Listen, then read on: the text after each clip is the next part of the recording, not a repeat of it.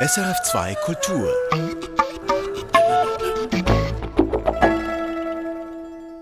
Musik für einen Gast. Am Mikrofon Eva Oertle und bei mir im Studio ist heute der Tierarzt und Epidemiologe Jakob Zinstag.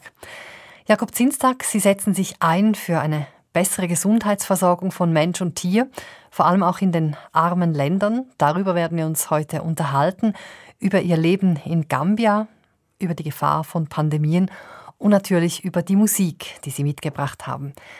Ja, was bedeutet Ihnen Musik? Welche Rolle spielt sie in Ihrem Leben? Eine sehr wichtige. Eigentlich schon frühkindlich haben wir viel gesungen daheim. Ich habe dann die Instrumentenmusik kennengelernt und spiele selbst als Amateur Waldhorn. Und es ist für mich ein ganz wichtiger, komplementärer Teil meines, meines ganzen Lebens, ohne die ich nicht leben könnte. Wann hören Sie Musik? Wenn ich packe für meine Reisen, dann muss ich äh, zum Beispiel Händel hören oder äh, sehr viel, wenn ich unterwegs alleine bin in, in Afrika oder Asien, dann höre ich Mozart. Ich gehe natürlich auch gerne ins Konzert, auch hier in Basel. Und am meisten höre ich natürlich, wenn ich selbst Musik mache, in einem Laienorchester. Spannend, Sie sagen, Sie hören, wenn Sie in Asien und Afrika unterwegs sind, Mozart. Warum gerade Mozart? Mozart hat mich immer von Anfang an wahnsinnig bewegt und äh, es ist ein unglaublicher ähm, Reichtum an Einfallsreichtum an Melodien bei Mozart und ist für mich immer unglaublich inspirierend. Die musikalische Palette Ihrer Wünsche ist sehr breit. Mozart ist nicht dabei heute. Johann Christian Bach dafür und auch Salif Keita. Ihr erstes Stück, das ist für Alphorn und Büchel. Was verbindet Sie mit dieser Musik, Musik vom Ensemble Hornrohr? Also das Alphorn habe ich kennengelernt bei der Familie meiner Frau im Ängstlichtal bei Adelboden in, in Achseten, wo ich Alphorn hörte und wo es auch Instrumentenbauer gibt. Und als Laienhornist ist das Alphorn natürlich nicht weit weg und ich spiele auch ab und zu zusammen mit Kolleginnen und Kollegen bei Familienanlässen oder auch anderen Anlässen. Und so bin ich zum Alphorn gekommen. Etwas, was mich auch bewegt hat, war zum Beispiel äh, Jean Detwiler, der äh, Alphorn-Musik komponiert hatte. Und so ist es eigentlich natürlich, dass ich als Waldhornist auch ab und zu Alphorn spiele. Und ich konnte einmal eine Stunde haben, zusammen mit meinen Kollegen bei Balthasar Streif. Und das Hornroh-Ensemble ist für mich eines der innovativsten Alphorn-Ensembles in der Schweiz. Und deshalb höre ich das sehr gern.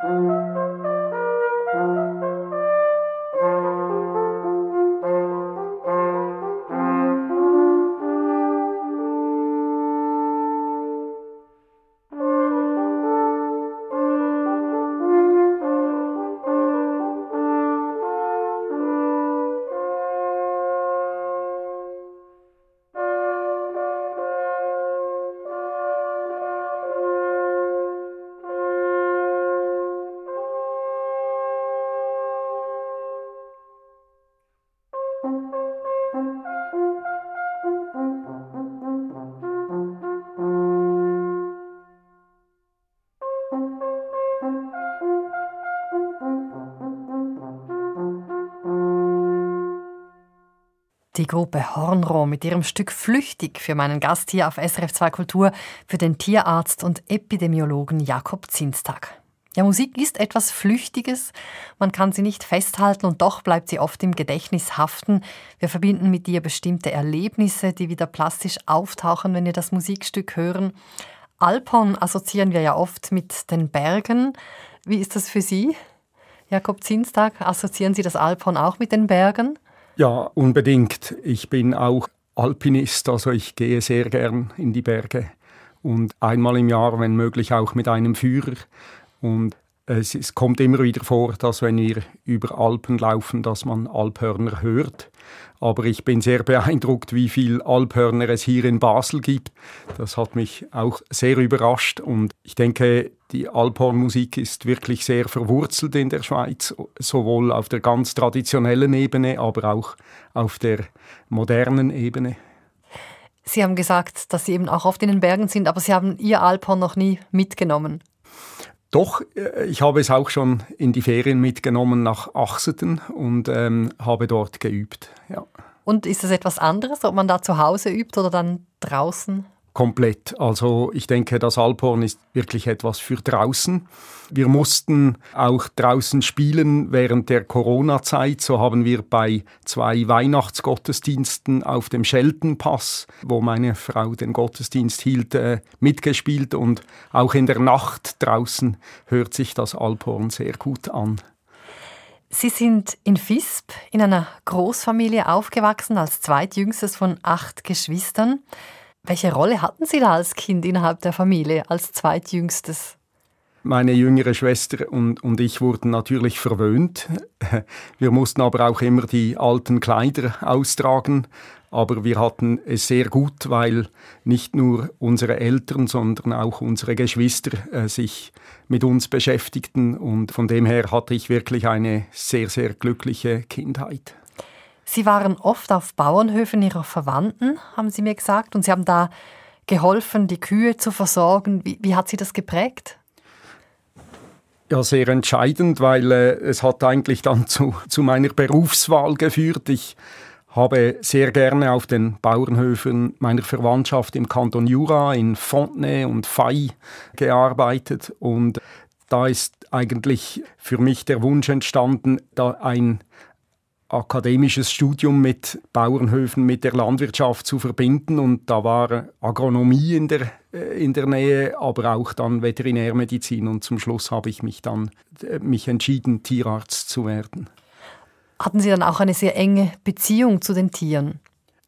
Ja, eigentlich schon von Kindheit an. Wir hatten daheim immer Hunde und Katzen und Meerschweinchen und eine Weile sogar Kaninchen. Aber es war für mich immer etwas völlig Natürliches, mit Tieren zusammen zu sein. Und äh, wir haben natürlich viel gespielt mit den Kätzlein, die wir hatten. Aber es war immer etwas Besonderes, weil die Tiere doch einfach anders als wir Menschen sind. Und man muss das Tier beobachten, man, man muss versuchen zu verstehen, wie es denkt und handelt und man muss vor allem auch Respekt vor ihnen haben und ihnen ihre Rechte und ihr Wohlbefinden fördern. Welches ist Ihr Lieblingstier? Das ist schwer zu sagen. Ich arbeite sehr gern mit äh, Wiederkäuern, also Rindern, Schafen, Ziegen.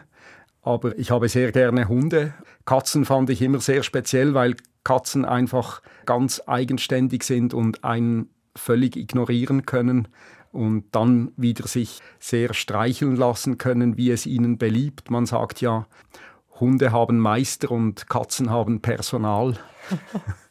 Welches Tier würden Sie gerne sein, wenn Sie ein Tier wären? Ein Vogel. Wir konnten 2019 ein Sabbatical machen in Neuseeland, in Dunedin, und da haben wir die Albatros-Station besucht. Und das war für mich ein unglaubliches Erlebnis, diese Vögel mit einer Flügelspannweite von drei Metern äh, starten zu sehen. Einfach der Segelflug der Albatrosse war wahnsinnig. Also ich denke, ein Vogel zu sein muss etwas Unglaubliches sein. Sie haben gesagt, Sie mögen sehr gerne Wiederkäuer. Wie war denn der Alltag als Tierarzt? Also mussten Sie da oft nachts aufstehen, um einer Kuh beim Gebären zu helfen? Ich war nicht sehr lange in der Praxis, etwa knapp zwei Jahre, und dann bin ich zurück in die Forschung. Aber ich habe hatte immer sehr Freude, Kühe und Schafe zu behandeln. Und ich musste auch tatsächlich ab und zu in der Nacht aufstehen, aber das war für mich dann damals eigentlich abenteuerlich. Heute würde es mich e-, eher belasten. Es gibt ein lustiges Erlebnis, dass ich einmal geträumt habe, dass mir die Fahrradkette herausgespickt ist und dass ich die hätte hineintun müssen. In dem Moment hat das Telefon geläutet und ich habe meine Hosen angezogen mit den Fingern, die ich als nicht schmutzig dachte. Und erst dann merkte ich, dass ich das ja alles nur geträumt hatte. Sie haben vorher kurz erwähnt, dass Sie an einem Gottesdienst an Weihnachten da draußen Alphorn gespielt haben und einen Gottesdienst, den Ihre Frau geleitet hat. Ihre Frau ist Pfarrerin. Ihre nächste Musik, die ist verbunden mit Ihrer Frau. Ein Satz aus Johann Christian Bachs Sinfonie in B-Dur. Warum diese Musik? Wir spielen seit über zehn Jahren gemeinsam im Titus-Orchester der Titus-Gemeinde in Basel. Meine Frau spielt die erste Oboe und ich das zweite Horn. Und ich möchte dieses Stück auch diesem Orchester widmen. Der ersten Leiterin Jeanette Winkler und Beat Kunz, der es heute leitet, danken für ihre Geduld und das unglaubliche Erlebnis des Zusammenspiels in einem Orchester. Das ist immer ein gruppendynamisches Erlebnis für mich. Wenn wir anfangen, aufeinander zu hören, dann fängt es an zu klingen. Und dieser Satz, den wir jetzt hören werden, hat mich besonders bewegt und meine Frau hat dabei das Solo gespielt.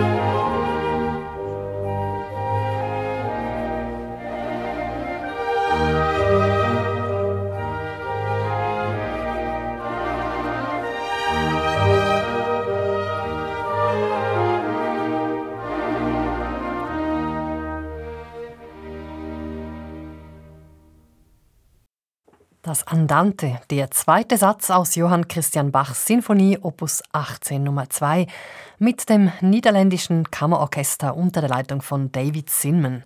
Ein Musikwunsch von Jakob Zinstag, der Tierarzt und Epidemiologe, ist heute mein Gast hier auf SRF 2 Kultur. Ja, was löst die, Sie aus, diese Musik in Ihnen? Sie haben gesagt, sie bewegt Sie ganz besonders. Ja, es ist erstaunlich. Es hat ja zwei Teile. Ein erstes Motiv, das ist, finde ich, sehr optimistisch, aber es kommt wie zu einer Zweifelsituation und dann wird es mit einem zweiten Motiv eigentlich nicht zu, zur Ruhe gebracht, aber weiterhin eine optimistische Grundstimmung vermittelt und es hat mich einfach glücklich gemacht. Eine Hommage an Ihre Frau, Sie haben es gesagt, die eben auch Oboe spielt. Sie haben sehr vieles gemeinsam erlebt, Sie sind zusammen viel gereist, haben auch lange Jahre im Ausland gelebt. Sie haben es vorher erwähnt, Sie sind zurück in die Wissenschaft, also haben Ihre Stelle als Tierarzt aufgegeben und Sie sind dann gemeinsam mit Ihrer Frau und Ihrem ersten Kind nach Westafrika gezogen. Das war ein mutiger Schritt. Ja, es ist erstaunlich. Seit ich elf Jahre alt bin, habe ich irgendwie das Gefühl, dass ich etwas für die Welt tun möchte. Und der Wunsch ist tatsächlich frühkindlich. Und ich war dann sehr froh, dass meine Frau bereit war, mitzukommen, dass wir gemeinsam eine Zeit unseres Lebens in Afrika verbringen können. Und ich hatte dann das Glück, eine erste Stelle in Gambia zu finden. Unter der Leitung von Kurt Pfister äh, von der Universität Bern haben wir Wurmkrankheiten bei Nutztieren untersucht am International Trypanotolerance Center, einem Forschungszentrum für Nutztiere, für Kühe und Pferde und äh, kleine Wiederkäuer in Banjul in Gambia. Wir waren aber in einer Feldstation, 350 Kilometer im Landesinnern am Gambia-Fluss und haben dort direkt mit den Tierhalterinnen und Tierhaltern zusammengearbeitet. Also wir haben sogenannte Bauernhofforschung betrieben. Das heißt, Sie waren auch in engem Kontakt mit der Bevölkerung? Ja, wir haben eigentlich immer direkt mit den Tierhaltern gearbeitet. Wir haben sie auch regelmäßig eingeladen zu Treffen, wo wir die Forschung mit ihnen besprochen haben und auch gefragt haben, was ihre Fragen und Probleme eigentlich sind. Und das hat mich, ohne ich, dass ich es damals realisierte, in die transdisziplinäre Forschung geführt, bei der wir eben zwischen wissenschaftlichen und nichtwissenschaftlichen Akteuren zusammenarbeiten und das akademische Wissen und das Wissen aus der Praxis zusammenbringen zu einem Wissen, das dann eben zu angepassten Interventionen führen kann, die für die Bevölkerung akzeptabel ist und auch für die Behörden durchführbar. Also wir haben damals vor allem mit der Bevölkerung zusammengearbeitet. Heute ziehen wir selbstverständlich auch die Behörden mit ein in den Prozess und das führt eigentlich zu sehr zielführender, angewandter Forschung, die eben umsetzbar ist. Wie war das für Ihre Frau? Sie hatten damals eben ein kleines Kind. Für meine Frau, sie musste sich sicher angewöhnen. Wir hatten beide einen Kulturschock. Es war wie eine Zeitreise fast in mittelalterliche Verhältnisse. Die Leute leben extrem einfach äh, tatsächlich in Rundhütten und wirklich fast nur von dem, was eben verfügbar ist. Und da gibt es auch Hungerperioden und Dürreperioden und Zeiten der Unruhe. Meine Frau konnte dann zeitweise für eine französischsprachige Minderheit in einem Pfarramt mithelfen, das Gottesdienste auf Französisch hielt. Das waren eine Minderheit, die aus äh, Guinea in Gambia lebte. Und so konnte sie auch ihren Beruf teilzeitlich freiwillig weiterführen. Und wie haben Sie gelebt? Auch in so einer Rundhütte oder? Nein, wir hatten das große Privileg, äh, dass wir auf einer Forschungsstation leben konnten mit Trinkwasser und auch mit Strom. Und da waren wir natürlich sehr privilegiert, aber da muss ich ehrlich sagen, dass es anders fast nicht möglich gewesen wäre, weil es ist wirklich wahnsinnig heiß. Es kann 45 Grad heiß werden in Gambia und äh, da waren wir natürlich sehr froh um diese Annehmlichkeiten. Ein wichtiges Forschungsprojekt war das zur Verbesserung der Gesundheitsversorgung der Nomaden im Chart auch. Was haben Sie dort genau gemacht? Das hat angefangen, als wir dann schon in der Elfenbeinküste waren, wo ich das Centre Suisse de Recherche Scientifique leitete. Und da wurde ich angefragt, ob ich mich als Tierarzt um die Gesundheit von Nomaden kümmern könnte im Tschad. Das ist eine Bevölkerungsgruppe, die eigentlich von den Gesundheitsdiensten nicht versorgt werden kann, weil die Humangesundheitsversorgung meistens statisch ist. Das heißt, es gibt Gesundheitszentren, aber keine mobilen Dienstleistungen. Hingegen die Tierärzte sind immer mobil und äh, müssen ja zu den Tieren gehen, um Tiere zu impfen. Und wir haben dann gemeinsam Menschen und Tiere untersucht äh, am Tschadsee und haben festgestellt, dass mehr Kühe geimpft waren als Kinder. Kein einziges Kind hatte die üblichen Kinderimpfungen. Und so haben wir dann eben auch in einem transdisziplinären Prozess mit Behörden und Bevölkerung uns geeinigt, dass wir gemeinsame Impfdienste anbieten. Das heißt, wenn Tierärzte aufs Land gehen, um Tiere zu impfen, nehmen sie Gesundheitspersonal für Menschen mit, die dann gleichzeitig Kinder und Frauen impfen, Qualitätsmedikamente abgeben und auch Gesundheitserziehung durchführen können. Und so konnten wir einer Bevölkerungsgruppe, die vorher keinen Zugang zur Versorgung hatte, eine Versorgung anbieten und wir sparten Geld. Und das war eigentlich das erste Beispiel von dem, was wir One Health nennen, eine Gesundheit. Das bedeutet, dass wir einen Mehrwert schaffen, wenn wir enger zusammenarbeiten zwischen der Humanmedizin und der Tiermedizin und anderen Wissenschaften wie Sozialwissenschaften oder Anthropologie oder auch Mathematik oder, oder Ökonomie, die wir brauchen, um einen solchen Mehrwert nachzuweisen. Sie haben viele Jahre dort gelebt in, in Westafrika. Gibt es ein besonders eindrückliches Erlebnis, was Ihnen so in Erinnerung geblieben ist? Für mich waren die Begegnungen in den Dörfern immer unglaublich interessant, weil es so fremd war für uns und äh, eine ganz andere Lebenswelt zeigte. Eines der eindrücklichsten Erlebnisse war, als wir an einer Beerdigung waren im Norden der Elfenbeinküste. Und Sie müssen denken, dass das Christentum ist erst etwas mehr als 100 Jahre präsent in Westafrika.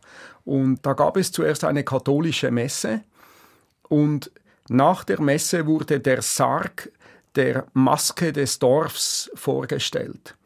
Und die Leute waren steif und starr. Die hatten absolut größten Respekt vor dieser Dorfmaske und sagten mir auch, wenn jemand diese Maske berühren würde, würde er tot umfallen. Und es war für mich sehr eindrücklich, das Zusammentreffen oder Zusammenspiel einer Hochreligion und einer traditionellen Religion zu erleben. Wir haben ja bei uns in Europa auch den Christbaum und, und den Osterhasen. Das sind immer noch Zeichen der vorchristlichen Zeit. Aber hier war es noch viel, viel präsenter, das Vorchristliche. Und äh, dieses Zusammenspiel, dieses synkretistische Zusammenspiel ist ganz zentral auch in der Gesundheitsversorgung. Wir arbeiten zum Beispiel auch in Guatemala mit der Maya-Bevölkerung und dort haben wir einen aktiven Dialog zwischen Maya-Heilern und der westlichen Medizin und da ist es ganz wichtig, dass wir eben den sozial- und kulturellen Hintergrund unbedingt berücksichtigen und wertschätzen in diesem Dialog. Deshalb finde ich es so wichtig, dass wir uns eben auch mit den Religionen beschäftigen, weil das prägt die Leute und das sind auch ganz wichtige Determinanten für Gesundheit am Schluss. Sie hatten viel Kontakt zur Bevölkerung, Sie haben intensiv mit der Bevölkerung zusammengearbeitet. Was haben Sie von der Kultur mitbekommen, von diesen Menschen? Es ist eine unglaubliche Vielfalt. Es ist absolut multikulturell. Und selbst in, in Gambia gab es vier ethnische Gruppen, die völlig unterschiedlich lebten. Und es war wichtig, dass man wusste, mit was für Leuten man zusammen war, ob es Böll oder Fulanis waren oder Mandinka. Die Kultur war einfach anders und die Sprache auch anders. Und in der Elfenbeinküste gibt es noch viel, viel mehr verschiedene ethnische Gruppen. Und ähm, diese Vielfalt ist unglaublich, sowohl in der Kultur, im sozialen Leben, aber auch in der Natur. Also das sind Biodiversitäts-Hotspots, also wo wir eine äh, maximale Biodiversität haben. Wie ist es mit der Musik? Was für Musik haben Sie dort gehört? Das war äh, unglaublich beeindruckend. Es wurde eigentlich äh, vor allem in Gambia fast überall irgendwann getrommelt. Also die, die Djembe-Trommel ist sehr verbreitet, aber auch auf irgendetwas zu trommeln war, war sehr häufig und zu tanzen. Mich haben vor allem die Chora-Harfen beeindruckt. Das sind Kalebassen mit einem Stock und über die eine, äh, mehrere Saiten gespannt werden. Es ist tatsächlich eine Harfe und dann der Gesang dazu. Die traditionellen Lieder sind relativ einfache Melodien, aber haben oft etwas sehr Wehmütiges und äh, Sänger wie Yusundur haben eben die Chora auch in ihren Liedern mitgeführt und auch Salif Keita. Salif Keita hat mich immer sehr beeindruckt. Er ist äh, Albino und die Albinos sind häufig ausgeschlossen aus der Gesellschaft oder stigmatisiert. Und er, er hat es geschafft, sich total in der Gesellschaft zu beteiligen und seine Lieder berühren mich sehr. Wir hören ein Stück mit Salif Keita, Tekele. suse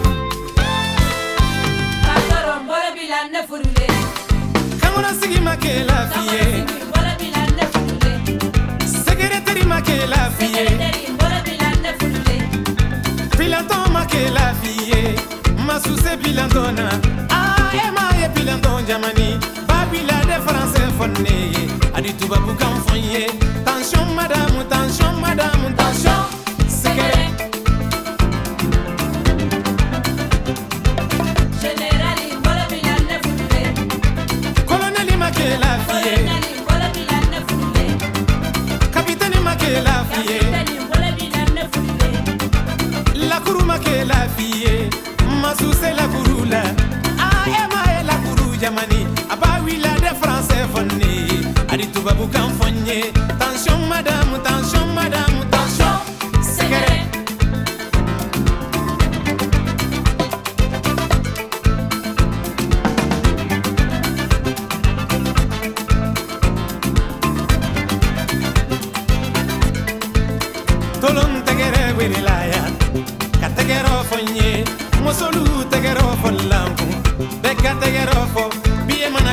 Ke baba o basewa tengoro tegero be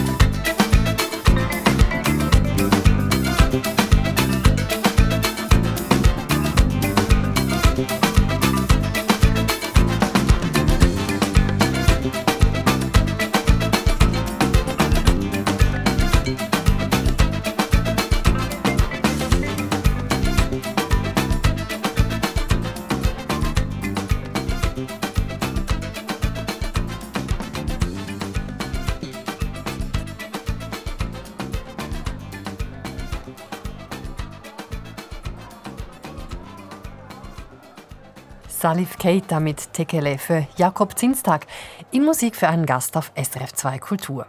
Ja, was tauchen da für Bilder auf, wenn Sie diese Musik hören, Jakob Zinstag?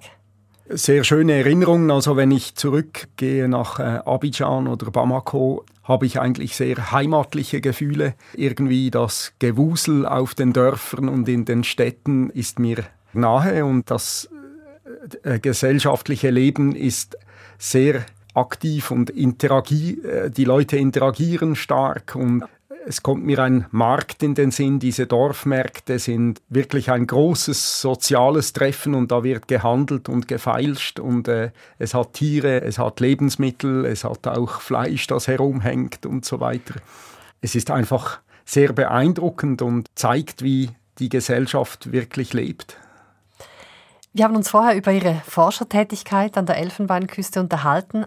Ein ganz wichtiger Punkt ist für Sie das Prinzip One Health, für das Sie sich einsetzen, wo es darum geht, Human- und Tiermedizin, aber auch Ernährung und Umwelt zu berücksichtigen. Sie haben es vorher erwähnt. Warum ist das so zentral? Es hat damit angefangen, dass ich eben gefragt wurde, ob ich die Gesundheit von Nomaden aus der Sicht einer integrativen Sicht anschauen würde, die die Gesundheit von Menschen und Tieren gleichzeitig äh, berücksichtigt. Und es ist mir irgendwie erst später bewusst geworden, wie bedeutend das wird und hat eigentlich dann meine ganze Forschungskonzeption geprägt und ich habe dann das Glück gehabt, äh, weitere Projekte durchführen zu können in der Mongolei mit der Bekämpfung der Brucellose. Das ist eine Tierkrankheit, die bei den Tieren zu Aborten führt und auf den Menschen übertragen wird und dort eine langwierige, fieberhafte Allgemeinerkrankung hervorruft. Und wir konnten dabei zeigen, dass wenn wir eben die Gesundheit der Menschen und Tiere gleichzeitig anschauen, wir einen Mehrwert generieren können. Die Bekämpfung der Brucellose ist aus der Sicht der Humanmedizin äh, nicht wirtschaftlich. Das heißt, die Massenimpfung der Tiere ist für die Gesundheit der Menschen allein nicht wirtschaftlich, aber wenn wir alle Gewinne für die Tiere und Menschen zusammenzählen, dann wird sie plötzlich rentabel. Und das hat man vorher eigentlich so nicht gewusst und auch nicht gezeigt. Und wir konnten auch zeigen, dass wenn wir die Tollwut nicht nur bei den Menschen bekämpfen, sondern in afrikanischen Städten die Hunde impfen, dann können wir sowohl die Krankheit eliminieren und über zehn Jahre hinaus ist sind die kumulierten Kosten der Massenimpfung der Hunde kleiner, als wenn wir nur die Krankheit beim Menschen bekämpfen. Und es ist immer noch so, dass die Sektoren zu sehr getrennt sind und viele Krankheiten könnten wir eben wirklich eliminieren, wenn wir sie im Reservoir bekämpfen und die Bekämpfung gemeinsam gestalten. Genau, ich wollte fragen, wie, wie funktioniert diese Zusammenarbeit zwischen Human- und Tiermedizin? Funktioniert die gut? Ich denke, mit der Pandemie hat dieses Denken eine große Unterstützung bekommen. Sie wird politisch immer wie mehr akzeptiert. Also die Weltorganisationen, die WHO, die Weltlandwirtschaftsorganisation, das Umweltprogramm der Vereinten Nationen und die Welttiergesundheitsorganisationen haben sich zu sogenannten Quadripartiten zusammengeschlossen und wollen eben diese integrierten Ansätze fördern. Auch die G7 hat 2021 äh, erklärt, dass sie sich für One Health engagieren will. Heute gibt es ja gerade in der Medizin sehr viele Spezialisten. Das hat die Medizin einerseits weitergebracht, ist aber auch eine Gefahr, dass dadurch das Ganze sozusagen aus dem Blick gerät. Ist das in der Tiermedizin auch so? Gibt es da auch so viele Spezialisten? Ja, die Tiermedizin spezialisiert sich auch weiter und ich möchte hier auf keinen Fall dem etwas entgegenhalten. Ich denke, die unglaublichen Fortschritte, die wir in den letzten Dekaden erreicht haben in, in beiden Medizinen, brauchen Spezialisten, das ist völlig klar. Aber zunehmend brauchen wir auch Leute, die integrativ forschen, die eben die verschiedenen Bereiche zusammenbringen und überbrücken. Und One Health ist auf keinen Fall eine Halbwissenschaft. Wir machen keine Konzession an die Exzellenz der einzelnen Bereiche. Alles wird professionell durchgeführt von den einzelnen Spezialisten, aber sie arbeiten zusammen und sollen zusammenarbeiten wollen. Human- und Tiermedizin, aber es geht eben auch um Ernährung und Umwelt. Forscherinnen und Forscher zeichnen eher ein düsteres Bild von der Zukunft der Erde. Ihr Cousin ist Komponist, Gerard Zinstag setzt sich auch intensiv mit zeitgenössischen politischen Themen und auch Themen wie dem Klimawandel auseinander und verarbeitet diese musikalisch. Welche Beziehung haben Sie zu seiner Musik? Ich habe es eigentlich erst entdeckt, als wir zurückkamen aus Afrika und ähm, als wir seine Oper Ubu Koku, die in, damals in St. Gallen uraufgeführt wurde. Und ich hoffe immer noch, dass wir sie noch einmal wieder aufführen können, gehört habe, weil Übükoku ist eigentlich eine Kritik der Tyrannei und äh, das hat mich sehr berührt, wie das zeitgenössisch musikalisch umgesetzt wurde, weil für mich die Bedeutung der Tyrannei natürlich in Afrika bewusst war und dass das künstlerisch umgesetzt wird, äh, hat mich sehr berührt. 2012 ist sein Werk Eskatos entstanden, sein Werk für Vokalensemble, vier Blechbläser und zwei Schlagzeuger auf Texte der Apokalypse. Warum haben Sie dieses Werk ausgesucht? Ich finde es sehr interessant, dass sich heute angesichts dem großen Biodiversitätsverlust und auch dem Klimawandel Wissenschaftlerinnen und Wissenschaftler mit apokalyptischen Texten befassen oder auch apokalyptischen Themen befassen. Es gibt diese Extinction Rebellion zum Beispiel und äh, eben auch äh, Gerard hat sich mit apokalyptischen Texten beschäftigt und hat darin eben die drohende Zerstörung unseres Planeten thematisiert. Und, und ich finde das ausgezeichnet, dass moderne Künstler das eben auch künstlerisch verarbeiten und es ausdrücken. Natürlich ist das in vielen Ohren etwas fremd, weil das äh, ungewöhnlich ist. Aber ich denke, jede neue Musik ist wahrscheinlich fremd, weil sie eben neu ist. En tu la terre heißt der Ausschnitt, den wir hier hören.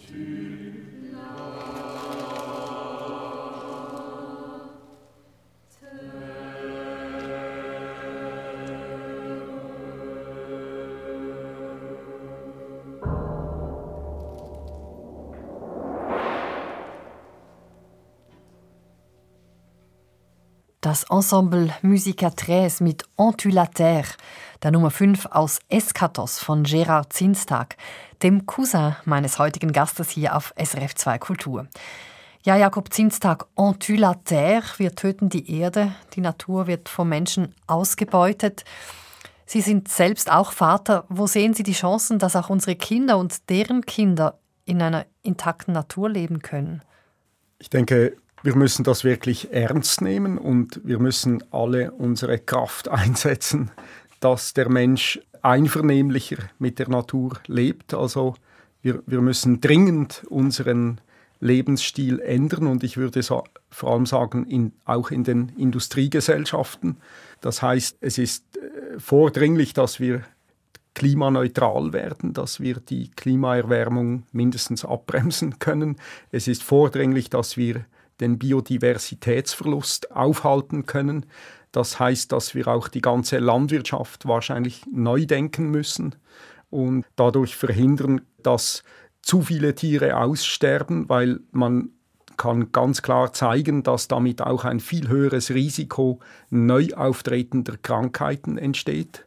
Und ähm, Dazu gehören eben integrierte Ansätze, die eben die Gesundheit von Menschen, Tieren und der Umwelt gleichzeitig angehen. Es gibt auch vergleichbare Ansätze wie Eco-Health oder auch Planetary Health. Also alle solchen Ansätze, die versuchen, nicht nur den Menschen ins Zentrum zu stellen, dass wir uns also abkehren von einem rein anthropozentrischen Ansatz zu einem Ansatz, der Mensch in seiner Umwelt, wird auch unsere ganze Wissenschaft ändern. Eine der Protagonistinnen, die auch kontrovers ist, ist äh, Donna Haraway, die vorschlägt, dass man die Humanities in Humusities, also Humuswissenschaften, umbenennen soll, um zu klären, dass wir ja eigentlich Teil des Humus sind, vorher und nachher. Ich möchte doch noch auf das Problem der Pandemie zu sprechen kommen. Sie sind Epidemiologe. Corona war für Sie keine Überraschung. Haben Sie mehrfach geschrieben, warum? Nein, das war keine Überraschung. Ich habe in einem Artikel in Lancet 2005 äh, geschrieben im Zusammenhang mit der Vogelgrippe, dass wir dringend die Schnittstellen von Tieren und Wildtieren und dem Menschen verbessern müssen. Das heißt, die Biosicherheit und auch das Wohlbefinden der Tiere müssen wir dringend verbessern, weil dort passieren Übertragungen, die wir, wenn wir sie nicht unter Kontrolle bringen, weiterhin zu neuen Pandemien führen wird. Also in diesem Sinn hat mich das nicht überrascht und wir haben als Tierärzte äh, schon immer mit Coronaviren zu tun gehabt. Was neu ist, das ist, dass es wirklich über, auf den Menschen überspringt und dann massenhaft zwischen Menschen übertragen wird. Das heißt, wir müssen sehr, sehr Sorge tragen durch integrierte Überwachungssysteme, wo eben die Umwelt, die Tiere, die Wildtiere und die Nutztiere und der Mensch gleichzeitig überwacht werden. Solche Systeme sollten wir dringend etablieren, aber damit auch und hier kommt wieder das Transdisziplinäre hinein, mit der Bevölkerung und den Behörden besprechen, wie die Biosicherheit an den Schnittstellen verbessert werden kann. Können wir uns so dann wirklich besser vor Pandemien wappnen? Ich denke unbe unbedingt. Es gibt jetzt schon Beispiele. Zum Beispiel gibt es in Norditalien ein integriertes Überwachungssystem für Westnil-Virus. Da werden Mücken, Wildvögel, Pferde und Menschen gleichzeitig überwacht und die Systeme kommunizieren miteinander. Und so kann man zum Beispiel verhindern, dass kontaminiertes Blut Menschen gegeben wird und wenn, wenn man einander informiert und sagt, wo die Gefahr lauern kann, dann können wir schneller Maßnahmen treffen, um solche Ausbrüche vielleicht nicht zu verhindern, aber dass sie weniger stark verlaufen. Bei der Vorbereitung auf unser Interview habe ich einen Artikel gelesen. Sie haben es vorher auch schon angetönt, dass eben Waldrodung und Verlust an Biodiversität zu den wichtigsten Treibern von Krankheiten gehören, die von Tieren übertragen werden. Also, dass sich da Viren schneller ausbreiten können als in Gebieten, wo es einen großen Reichtum an Pflanzen und Tieren gibt. Warum spricht man nicht mehr darüber? Ich denke, zu wenig im Bewusstsein ist, aber ähm, ich wurde eigentlich dadurch selbst viel mehr aufmerksam. Äh, ich wurde als Präsident des Beirats des Transdisziplinaritätsnetzwerks der Akademien hatte ich auch zu tun mit der Biodiversitätskonvention, die auch von den Schweizerischen Akademien in der Schweiz getragen wird.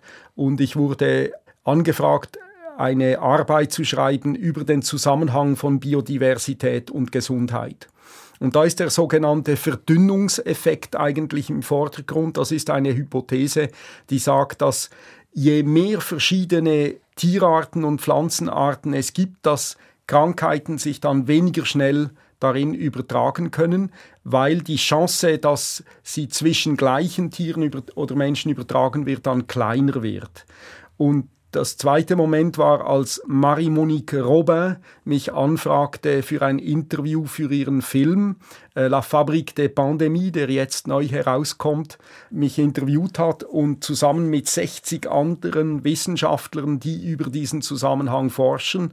Und wir sind uns da ziemlich einig. Wir, wir müssen es zulassen, dass wir eine hohe Biodiversität haben, um auch beizutragen, dass neu auftretende Krankheiten weniger häufig werden. Wenn Sie eine Zukunftsvision entwickeln, wie sieht die aus?